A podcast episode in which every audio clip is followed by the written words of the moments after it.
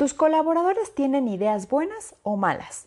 Dentro de toda reunión hay colaboradores que se decantan por decir sus ideas, mientras otros permanecen en silencio la mayoría de las reuniones. ¿Por qué pasa esto? Ojalá tuviera una varita mágica y pudiera responderte con exactitud. Lo que sí tengo es un amplio récord de reuniones con mi equipo, con clientes y con la competencia.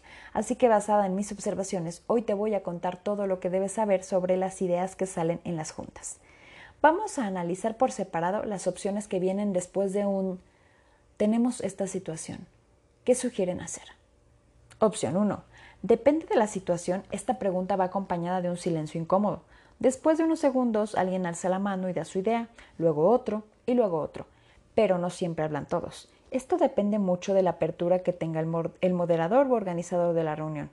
Si el organizador escucha sin juzgar, los demás se atreven a hablar. De lo contrario, las manos se van bajando y cuando el moderador pregunta se escucha algo como básicamente era lo mismo, la misma idea de mi compañera.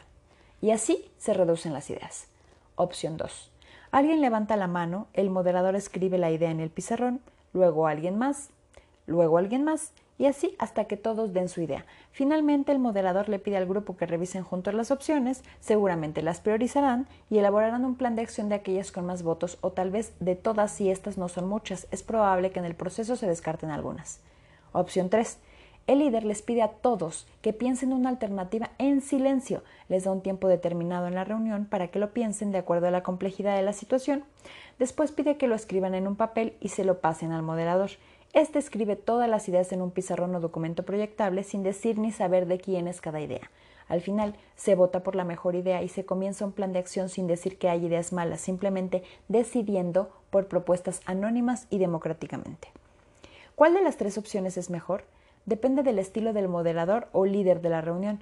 Podría decirte que la opción 2 y que la 3 me parecen más atinadas, pero si la 1 la usas con cautela y apertura, también puedes obtener buenas ideas. Todo depende de la situación y de tu estilo. Ahora, es importante que independientemente de la opción que elijas para obtener ideas de tus colaboradores, sigas estas reglas. 1. Jamás te burles de una idea. Estás enterrando vivo a tu colaborador y es probable que jamás vuelva a participar. 2. Pon reglas de respeto a las ideas desde el inicio. Nadie puede burlarse o desecharlas. 3. Si consideras que una idea se desvió totalmente del tema, dile al colaborador que te parece acertada su idea, pero que no es el tema central del problema, que podemos atenderla en otro momento y pídele que se concentre en el problema real.